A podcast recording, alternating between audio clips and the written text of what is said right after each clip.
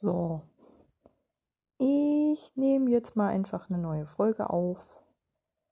Einfach so, weil ich es kann. Ich habe mir nicht wirklich viele Gedanken darüber gemacht, worum es heute gehen soll. Ich habe auch nichts wahnsinnig Spannendes gelesen oder gehört, worüber ich unbedingt reden möchte. Und ja, weil ich gestern Abend irgendwie nach dem Abschluss der Folge den Gedanken hatte, über das Thema Behinderung zu reden, mache ich das jetzt einfach mal. Mal gucken, was dabei rauskommt. Ähm, ja, das Thema Behinderung begleitet mich eigentlich irgendwie schon mein ganzes Leben oder fast mein ganzes Leben, seit ich ein Kleinkind bin. Seit mir mit, ich weiß gar nicht, drei, vier Jahren so das erste Mal die Haare ausgefallen sind und ich seitdem eigentlich an einer chronischen Erkrankung leide, kreisrundem Haarausfall. Die Haare sind einmal wiedergekommen und seitdem nie wieder, nachdem sie dann ein zweites Mal ausgefallen sind und seitdem habe ich halt keine Haare mehr. Und ähm, habe noch eine Schilddrüsenerkrankung, eine Hashimoto äh, und noch eine Endometriose und noch diverse Hauterkrankungen, die ich gar nicht alle so richtig aufzählen kann. Und mein Immunsystem spielt verrückt. Ich habe keine Ahnung, ob ich damit als behindert gelte, außer aus Sicht des Versorgungsamts sicherlich. Denn einen Grad der Behinderung in Höhe von 40 habe ich schon. Aber was ist sonst jenseits von diesem Grad der Behinderung, was macht mich zu einer Behinderten? Ähm, die Frage ist, was ist denn überhaupt Behinderung? Also ich meine,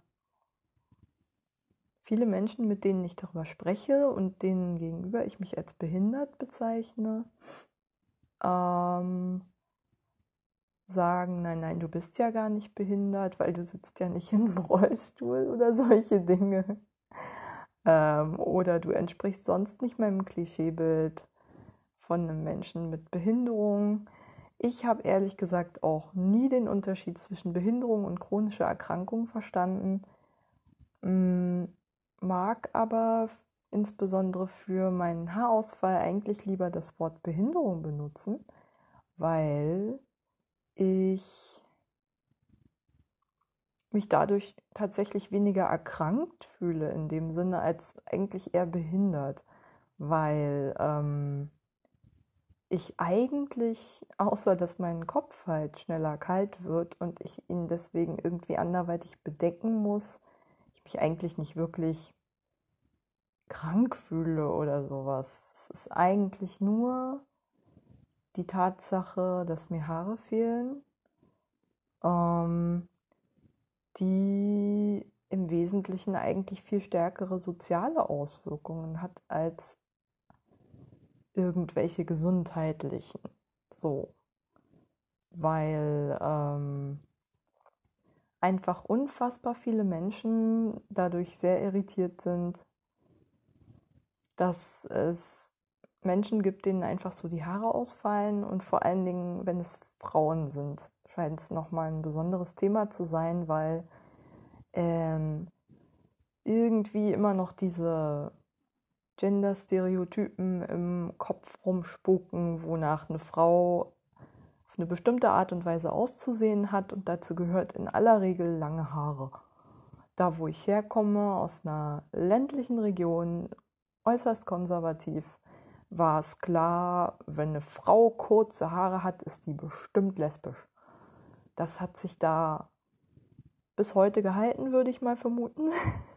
ich kann mir jedenfalls nicht vorstellen, dass es ähm, mittlerweile da einen zivilisatorischen Fortschritt gegeben hat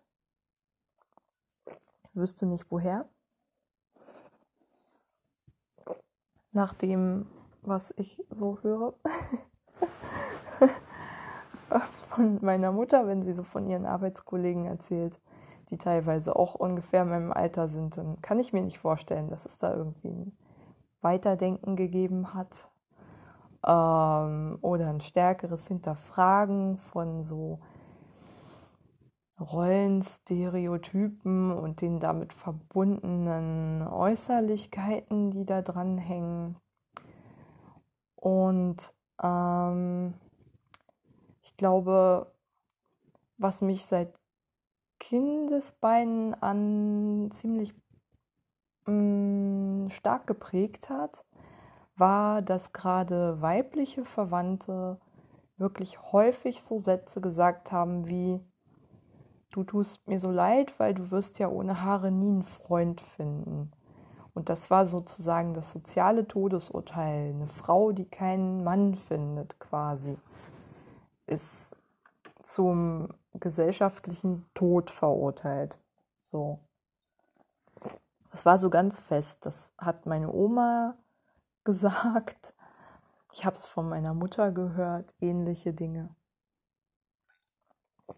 Und von vielen gerade älteren Frauen wurden auch solche, solche Botschaften transportiert. Mhm. Klar war immer irgendwie für mein Umfeld, dass es was Bemitleidenswertes ist und das gesetzt ist, dass ich kein normales Leben damit führen kann. Und ehrlich gesagt, erst so in den letzten Jahren habe ich begonnen, diese Botschaft zu hinterfragen, Moment mal, wieso kann ich jetzt noch mal kein normales, was auch immer das ist, Leben führen, nur weil ich keine Haare habe? Moment, wo ist jetzt da der Zusammenhang? Also, was gehört zum Normalsein dazu? In, inwiefern haben da Haare mit zu tun? Das ist doch irgendwie, weil ich keine Beziehung führen kann. Das hat doch überhaupt nichts damit zu tun, ob ich Haare habe oder nicht. Zumal es ja auch im Übrigen keine heterosexuelle Beziehung sein muss, was genauso gesetzt war für mein Umfeld, weil alles andere irgendwie nicht denkbar war. Ähm, ich glaube, genau in solchen Denkgleisen, in solchen festgefahrenen, bewegten sich ziemlich viele Botschaften, die ich so von klein auf bekommen habe wo ich irrsinnig mit zu kämpfen habe, um an den, äh, um äh, die nicht einfach unhinterfragt weiter mit mir rumzutragen, so als Last. Und ähm, also ich sehe da ehrlich gesagt eher so ein typisches Beispiel dafür, wie ich tatsächlich eher statt behindert zu sein, im Sinne von ich bin eingeschränkt, ich kann etwas nicht tun,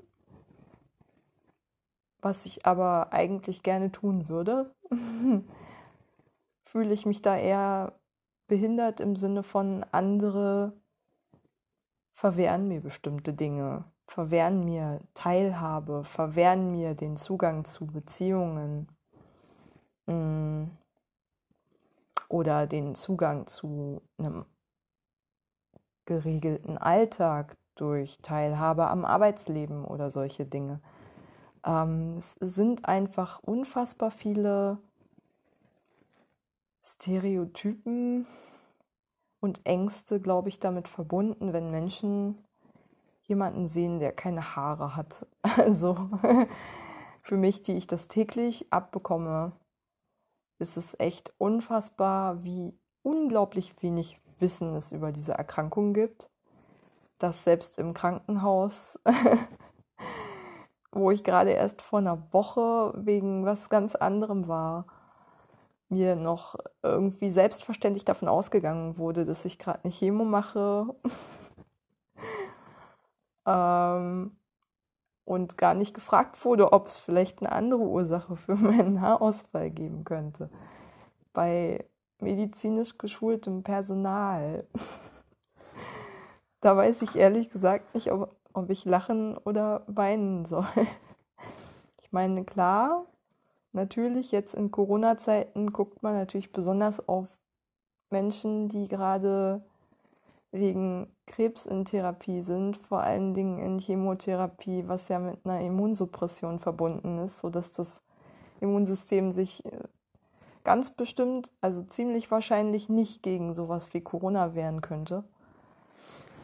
Da verstehe ich das, aber man kann ja auch mal nachfragen, ohne es gleich einfach anzunehmen. Aha, Glatze, alles klar, völlig klar Krebs. So wie vor ein paar Jahren, als irgendwie die Diskussionen über Islamismus noch intensiver waren, als die AfD gerade so aufkam, so 2013, 14, 15, 16, so diese Jahre, ist für viele irgendwie auch, die mich zum ersten Mal gesehen haben, anscheinend gesetzt war, dass ich eine muslimische Konvertitin bin, weil ich ein Kopftuch trage.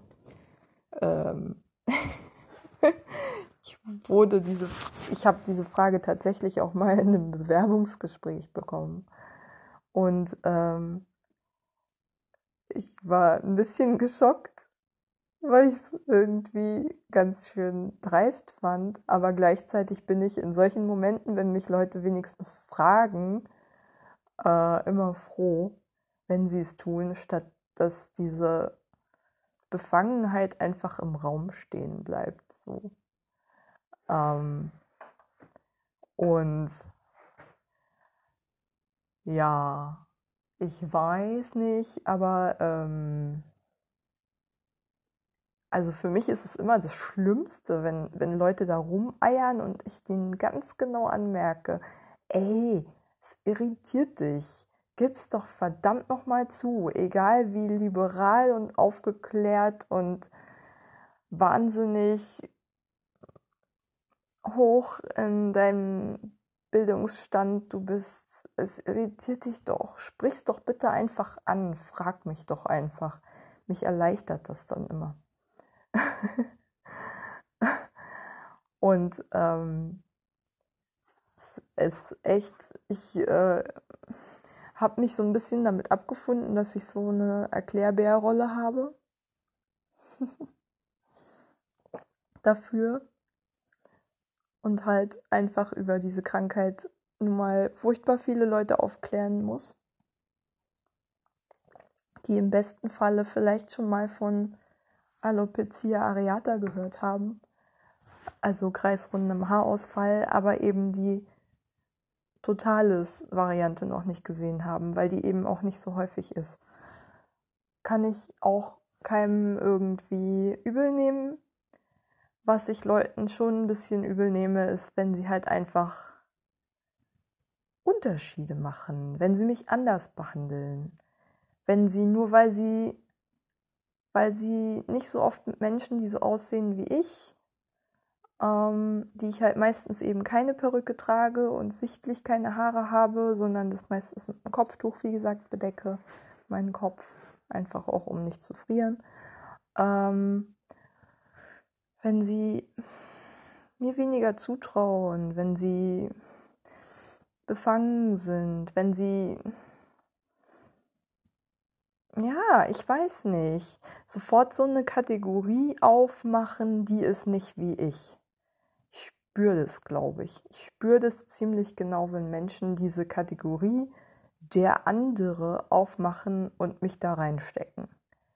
Deswegen ist es mir zum Beispiel eigentlich auch relativ egal, ob man das krank oder behindert oder so nennt. Mir geht es eigentlich nur darum, es ist ein Prozess sozialer Konstruktion und nicht ein Faktum.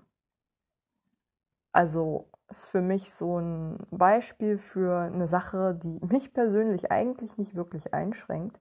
Jedenfalls sehe ich es nicht so. Ich kann damit prima leben. Mm, Außer, dass ich halt meinen Kopf bedecken muss, um ihn vor Witterung und äh, vor Sonne zu schützen. Aber ansonsten ist nichts, wo ich mir denken würde, oh Gott, das ist jetzt so ein schweres Schicksal, das kannst du überhaupt nicht tragen, damit kannst du echt dein Leben in die Tonne kloppen. Überhaupt nicht. Und so viele Menschen nehmen das irgendwie automatisch an, dass es mich irgendwie traurig macht, dass es so schwer denkbar ist, dass man mit so einer doch vergleichsweise banalen hm, Normabweichung eigentlich hauptsächlich ähm, so wenig Leben von anderen zugetraut bekommt. Und über die Jahre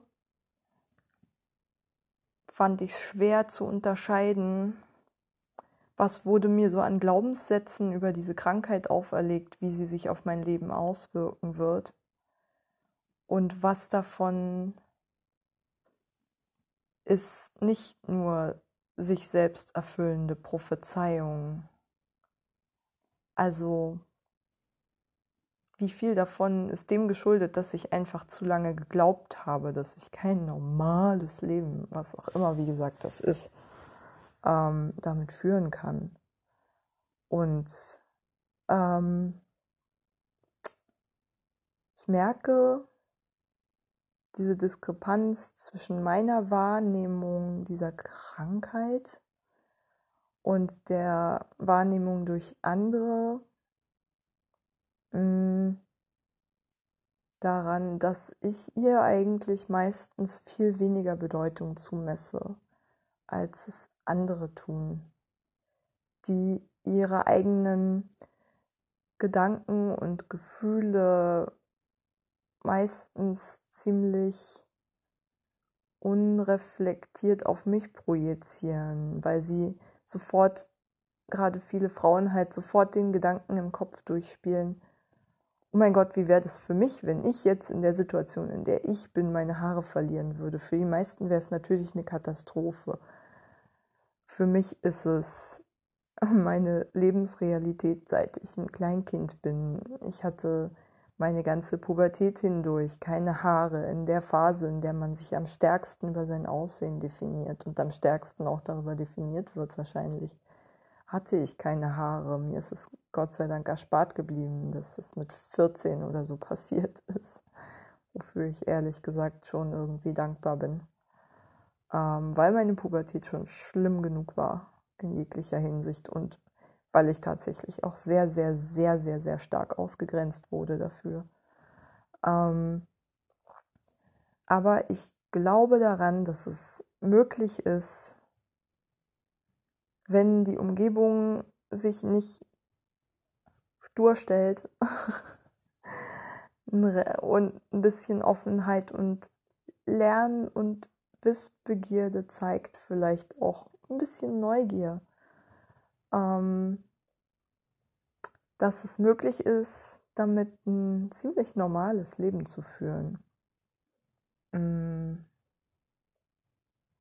weil einen eigentlich nicht wirklich einschränken muss. Es ist nur der Glaube daran, dass es mich einschränkt, der mich einschränkt. So weil es gibt keinen wirklichen realen Grund dafür. Manchmal ist es auch eher praktisch. Tatsächlich. Und ehrlich gesagt, ich bin manchmal echt fast dankbar, dass ich mir zum Beispiel über irgendwelche, äh, über Hairstyling und so ein Kram überhaupt keine Gedanken machen muss. Jedes Mal, wenn ich meine Perücke trage, irgendwie nachzudenken, wie schaffe ich es, dass mir die Haare, die relativ lang sind, so ein bisschen länger als schulterlang, irgendwie, dass, dass die mir nicht die ganze Zeit ins Gesicht hängen oder bei jedem Windstoß irgendwie verweht werden und ich ständig irgendwelche Strähnen im Nasenloch oder sonst wo habe, wo sie nun wirklich nicht hingehören. Keine Ahnung, also ich weiß nicht, wie man es aushält, wenn man ständig Haare im Gesicht hat. Mich nervt. Alleine dafür habe ich die Situationen, in denen ich Perücke trage, für mich selber streng limitiert, denn ehrlich gesagt, ohne ist allemal bequemer. Aber die Wahrheit ist auch, mit Perücke werde ich behandelt wie ein völlig anderer Mensch. Es ist echt erschreckend, bis hin dazu, dass mich Menschen mit Perücke nicht erkannt haben, mit denen ich seit längerer Zeit zu tun habe, regelmäßig, und die mich einmal wöchentlich sehen. es ist, ähm, und dieser so latent sexistische Aschenputtel-Effekt, der dann immer so irgendwie entsteht, dieses Oh mein Gott, ich habe dich so hübsch wie noch nie gesehen, empfinde ich fast schon, also ein Teil von mir ist geschmeichelt, der Teil, der glaube ich irgendwie auch glaubt, dass Frauen so und so oft auszusehen haben und die und die Körperformen zu haben haben und diesen ganzen Kram. so dieser Heidi Klum Teil in mir. Oder wie auch immer die Sau gerade heißt, die da durchs Dorf getrieben wird und Frauen einredet, sie müssten einen bestimmten Körper haben, um irgendwie eine Lebensberechtigung zu haben. Das ändert sich ja sowieso in regelmäßigen Abständen, der Name, aber es ist immer das Gleiche. Auch die Körperformen ändern sich zumindest immer mal wieder ein bisschen, aber es bleibt irgendwie so dieses bleibt immer der gleiche Mechanismus, dass Frauen offensichtlich irgendwie kein Recht darauf haben, ihren Körper frei zu gestalten, ohne gesellschaftlichen Zwängen ausgesetzt zu sein, jedenfalls viel weniger als Männer. Und ähm, das spüre ich dann immer, wenn ich mal die Perücke aufsetze und dann sofort irgendwie soziale Anerkennung bekomme für etwas, wo ich mir denke, echt jetzt? Nur weil ich so ähnlich aussehe wie du, die du dich viel stärker an diesem hegemonialen Frauenbild orientierst?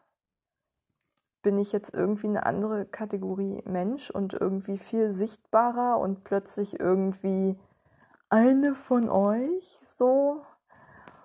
Und da läuft es mir irgendwie so ein bisschen kalt den Rücken runter, obwohl, wie gesagt, dieser Heidi, Heidi Klum-Teil in mir auch geschmeichelt ist, so und sich darüber freut, irgendwie Anerkennung zu bekommen und dazu zu gehören zu dürfen, for once. so eine Erfahrung, die ich so gut wie noch nie in meinem Leben gemacht habe, irgendwo dazu zu gehören und nicht irgendwie immer der Freak zu sein. Und tja, Ich habe diese Perücke tatsächlich hauptsächlich für Situationen angeschafft, in denen ich nicht sofort meine Lebensgeschichte mit den ganzen Krankheitsballast und den Diskriminierungen und so auf den Tisch packen möchte, sobald ich jemanden das erste Mal begegne, ganz besonders in professionellen Situationen. Denn ich glaube, die Tatsache, dass ich anders aussehe als die meisten Menschen, hat schon durchaus dazu beigetragen, dass Arbeitgeber weniger in mich investiert haben, mir weniger zugetraut haben, mich für weniger belastbar gehalten haben und insgesamt der Meinung waren, eigentlich gehöre ich nicht so richtig in ihren Betrieb. Und das, weil sie halt auch nur Menschen sind, weil sie eben auch diese gewohnt sind, mit diesem Blick durch die Welt zu laufen. Ich raster jetzt mal jeden Menschen, der mir begegnet, ob er mir ähnlich genug ist, damit ich ihn anerkenne als meinesgleichen oder ob er vielleicht so anders ist durch seine Klassenzugehörigkeit, durch seine Race, durch Gender, was weiß ich, eine Transperson oder so. Oder intersexuell oder whatever, was halt nicht so passt in das Schema der meisten Menschen.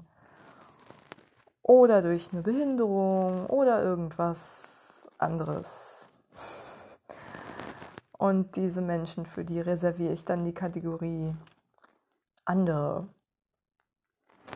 Und andere sind immer die, die mir latent ein bisschen Angst machen, die ähm, so leicht bedrohlich sind, weil sie halt irgendwie nicht so richtig berechenbar sind, weil ich zu denen ja auch viel weniger Kontakt habe. Mhm. Denen ich mir nicht vorstellen kann, wie sie leben, was für einen Alltag sie haben. wie so ihre Wünsche aussehen, die für mich einfach weniger Mensch sind, weniger greifbar, unbekannt, unberechenbar. Und das spielt dann schon auch in professionellen Kontexten eine Rolle bei so Fragen wie, wen fördere ich, in wen investiere ich in meinem Unternehmen, wie viel Zeit, bis hin zum Mitarbeiter, der ganz knappes Zeitpensum hat und darüber entscheiden muss innerhalb kürzester Zeit, ist der neue Mitarbeiter, der da gerade angestellt wurde oder die neue Mitarbeiterin, ist es vielleicht eine kompetente Person oder nicht?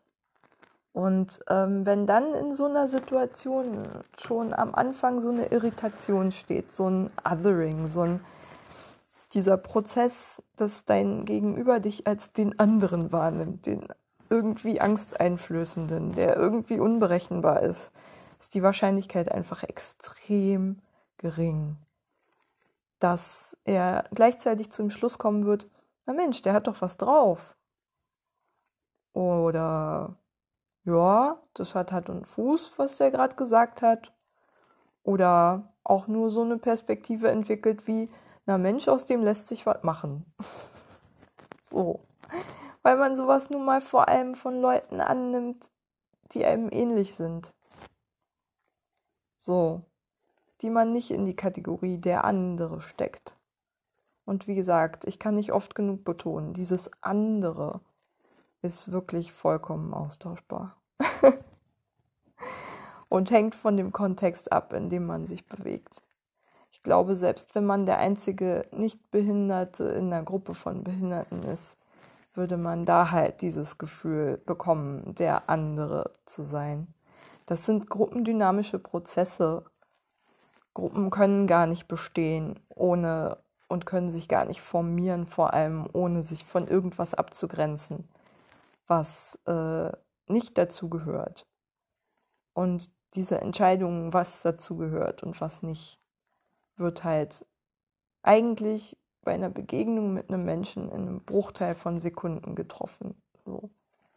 Du rasterst den Menschen ganz schnell durch, checkst den ab und checkst durch, so soziale Herkunft meiner ähnlich, ja, check. Keine Ahnung, Bildungsstand ähnlich, check. Geschlecht ähnlich, check. Frauen müssen draußen bleiben aus Männerkungeleien. So, so entstehen diese ganzen Männerclubs, die es noch viel zu viele in unserer Gesellschaft gibt. Und ja,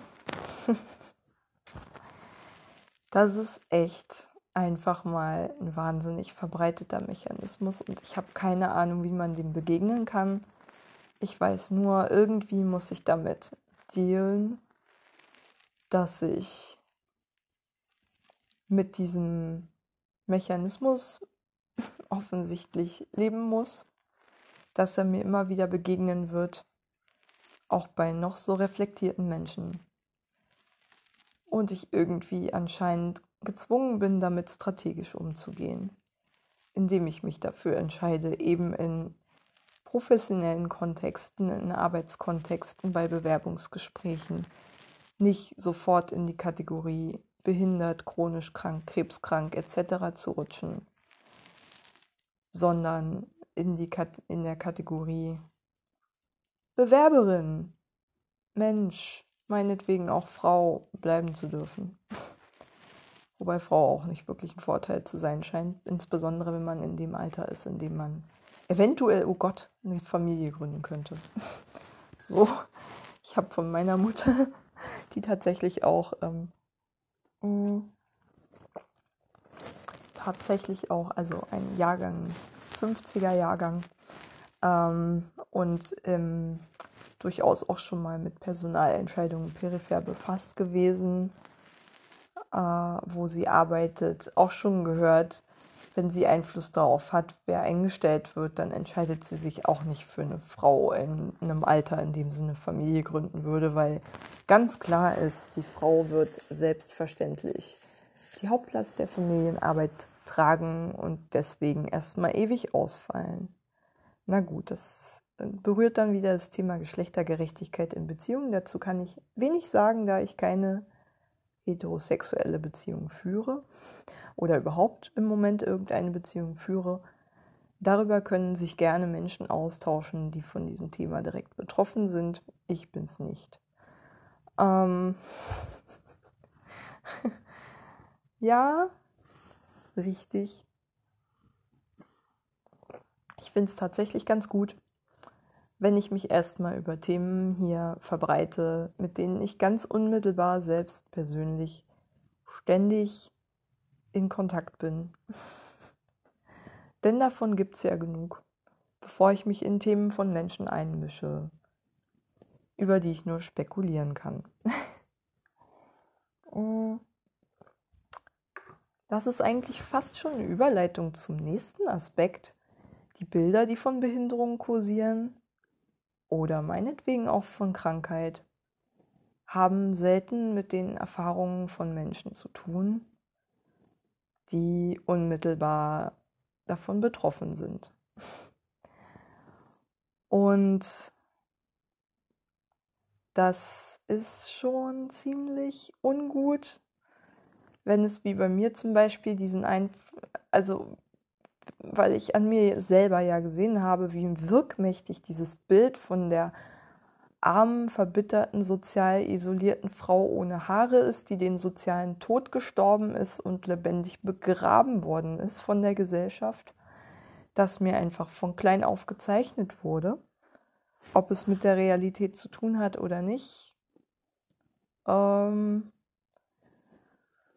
und das Problem ist, es ist so verdammt schwer, sich von solchen Bildern zu lösen und sie als solche zu erkennen und sich nicht an ihnen zu orientieren, vor allen Dingen, wenn man nicht den Zugang zu anderen mh, mm, selbstbestimmteren Geschichten hat von Menschen, die tatsächlich in dieser Situation leben und nicht nur von irgendwelchen Außenstehenden, die auf sie irgendwas projizieren. Und dass ähm, sich diese geistige Freiheit zu erarbeiten, überhaupt erstmal zu sehen, dass es ein Bild ist, hat mich Jahrzehnte gekostet. Und mir aufgezwungen, mich mit Themen zu beschäftigen, mit denen sich die meisten Menschen in meinem Alter mit Sicherheit nicht rumschlagen müssen. Und wahnsinnig viel Zeit meines Lebens geraubt ziemlich unnötig und wahnsinnig kräftezehrend. Es ist einfach ein wahnsinniger Energieverschleiß, sich gegen diesen Load of Bullshit wehren zu müssen. so. Und ihn überhaupt erstmal als das zu erkennen, was er ist, nämlich ein Load of Bullshit. Und ähm, ja, damit bin ich ja noch lange nicht an dem Punkt, dass ich mh, hm, diversere Bilder zeichnen kann und vielleicht sogar irgendwann am Horizont als Perspektive sehe. Irgendwann ist es vielleicht gar nicht mehr so wichtig und ich muss mich gar nicht mehr darüber definieren, weil es mir nicht ständig aufgezwungen wird und ich mich nicht ständig gezwungen werde dazu zu verhalten, obwohl ich eigentlich schon längst keinen Bock mehr drauf habe. So. ähm. Also es ist auch wirklich, es ist auch wirklich nicht schön, sich ständig fragen zu müssen. Ähm, Moment, bilde ich mir das jetzt wirklich alles nur ein? Wird da wirklich gerade wieder dieser Quatsch auf mich projiziert oder reagiere ich nur über oder keine Ahnung. Ähm, unterstelle ich den Leuten was oder trage ich vielleicht sogar irgendwie an sie eine Erwartung ran, was sie jetzt gerade denken sollen und wie sie mich behandeln sollen. Aber sie tun es eigentlich gar nicht und würden es gar nicht tun, wenn ich nicht diese Erwartungen an sie rantragen würde. Das Problem ist ja auch, Beziehungen sind ja keine Einbahnstraße. Man hat immer irgendeine Erwartung jemandem gegenüber, den man, mit dem man kommuniziert.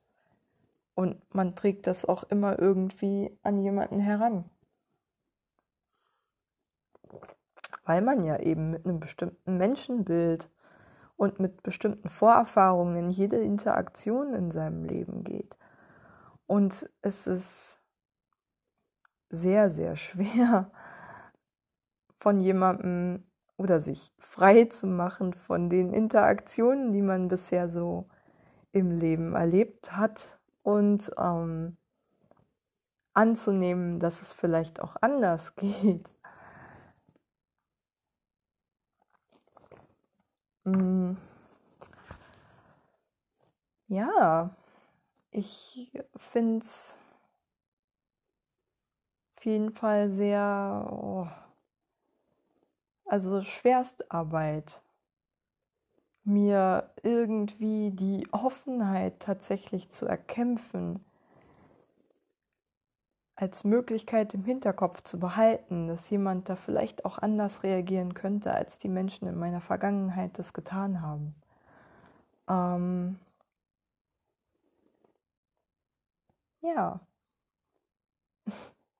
Es ist, wie gesagt, einfach nur Schwerstarbeit, das kann man nicht anders sagen.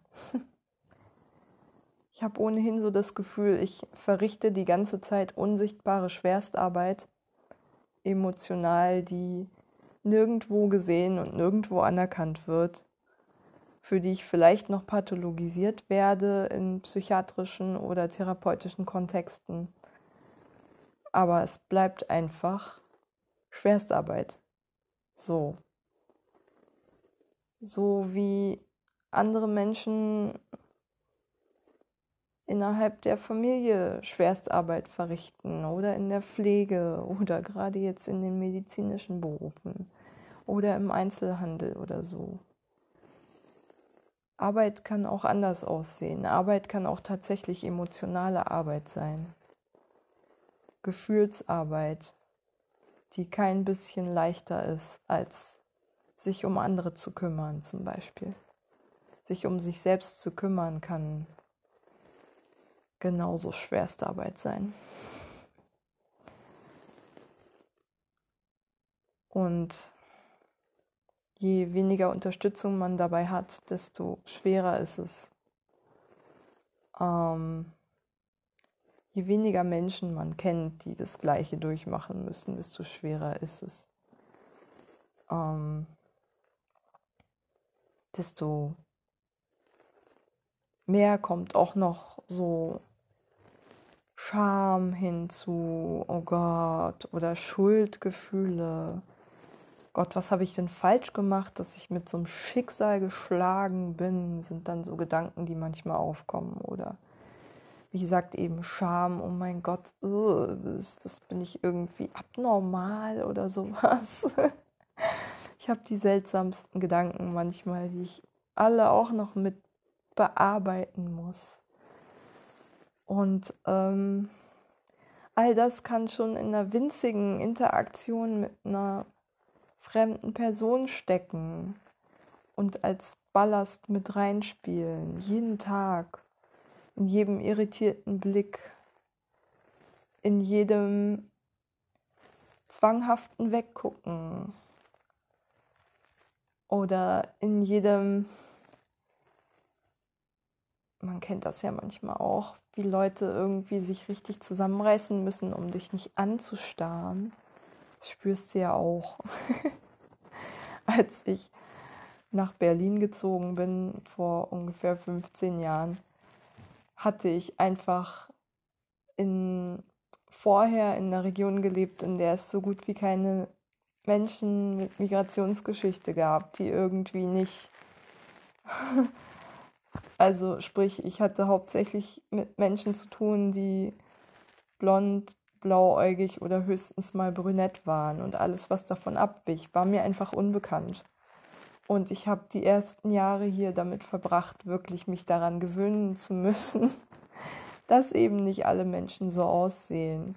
Und habe wahnsinnig oft in den öffentlichen Nahverkehrsmitteln oder sowas oder sonst wo in der Öffentlichkeit irgendwie damit umgehen müssen, dass ich total befangen war in der Gegenwart von Menschen, die halt ja einfach von mir einen Migrationshintergrund zugeschrieben bekamen aufgrund ja ihrer Haarfarbe oder ihrer Hautfarbe.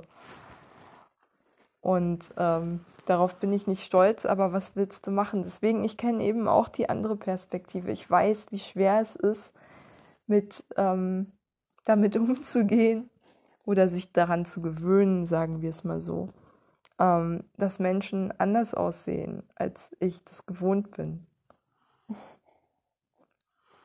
Deswegen, ich verurteile Menschen dafür nicht. Und ich glaube,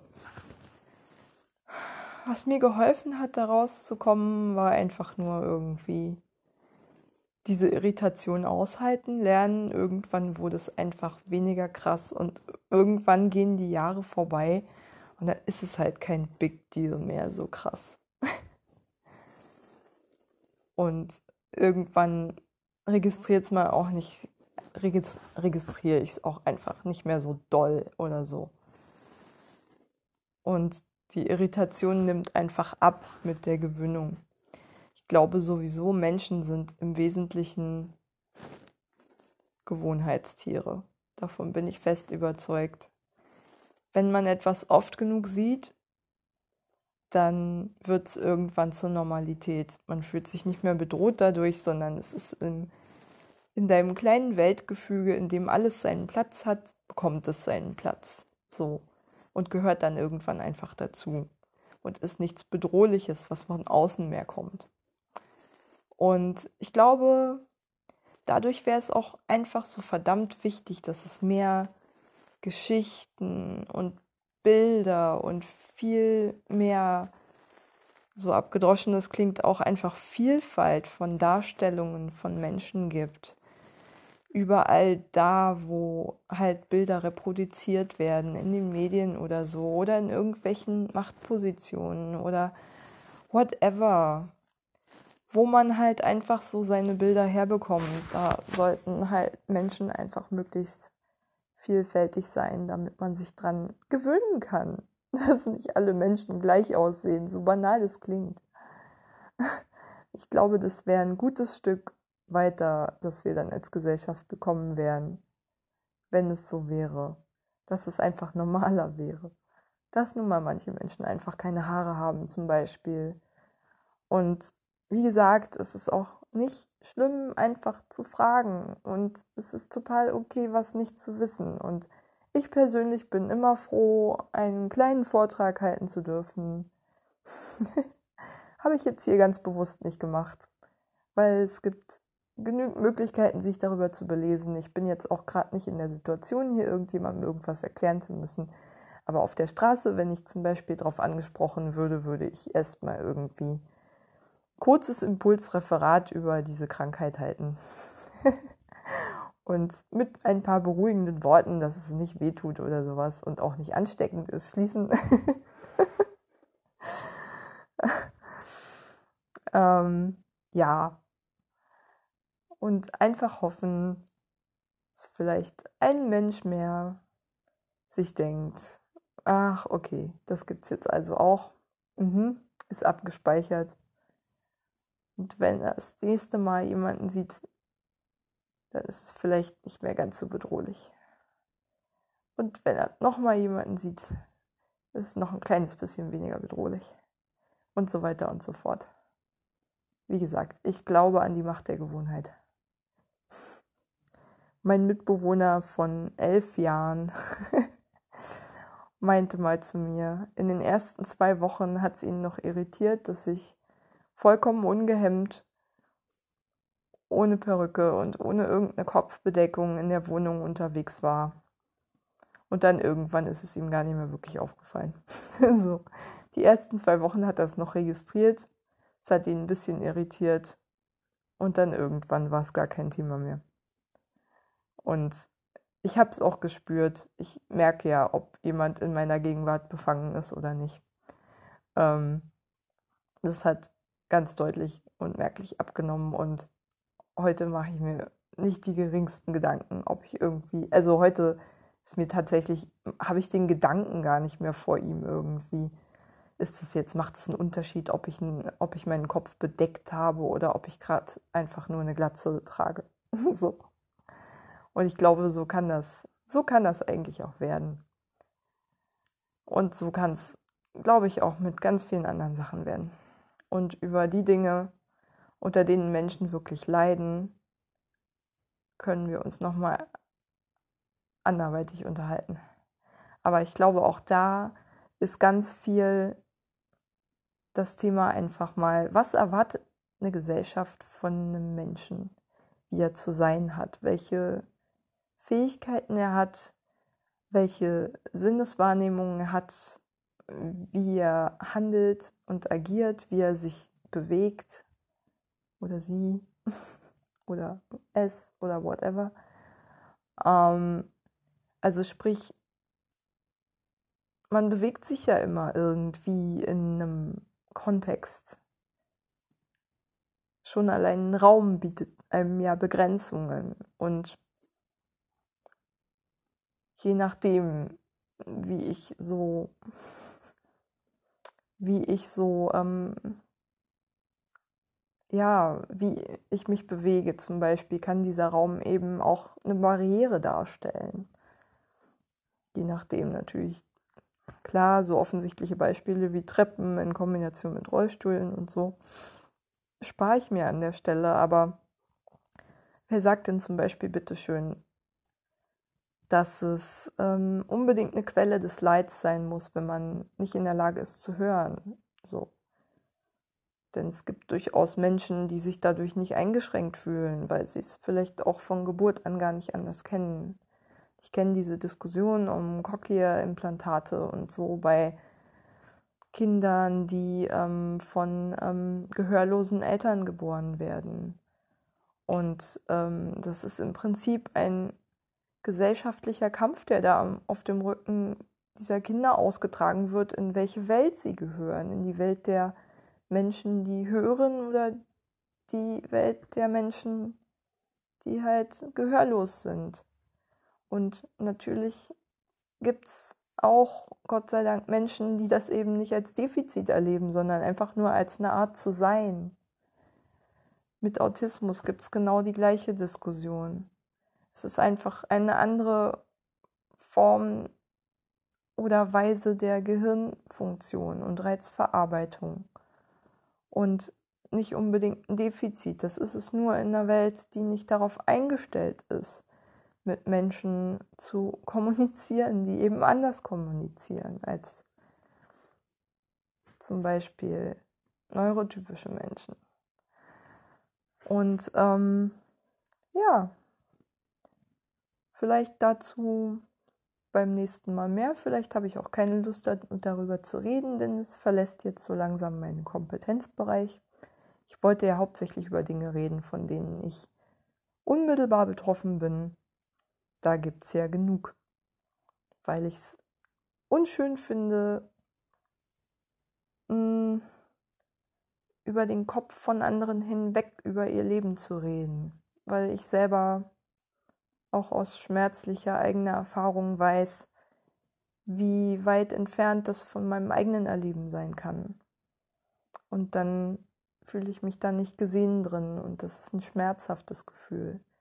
Ich glaube schon, dass Menschen gerne gesehen werden wollen, ich zumindest schon. Und deswegen möchte, möchte ich das eigentlich eher nicht. bin mir sicher, ich finde genug Themen, über die ich einfach so vor mich hin labern kann, dass ich das Gefühl habe, ich erzähle hier niemandem sein Leben und er denkt sich oder sie denkt sich hinterher, äh, ist doch gar nicht wahr. Das möchte ich vermeiden.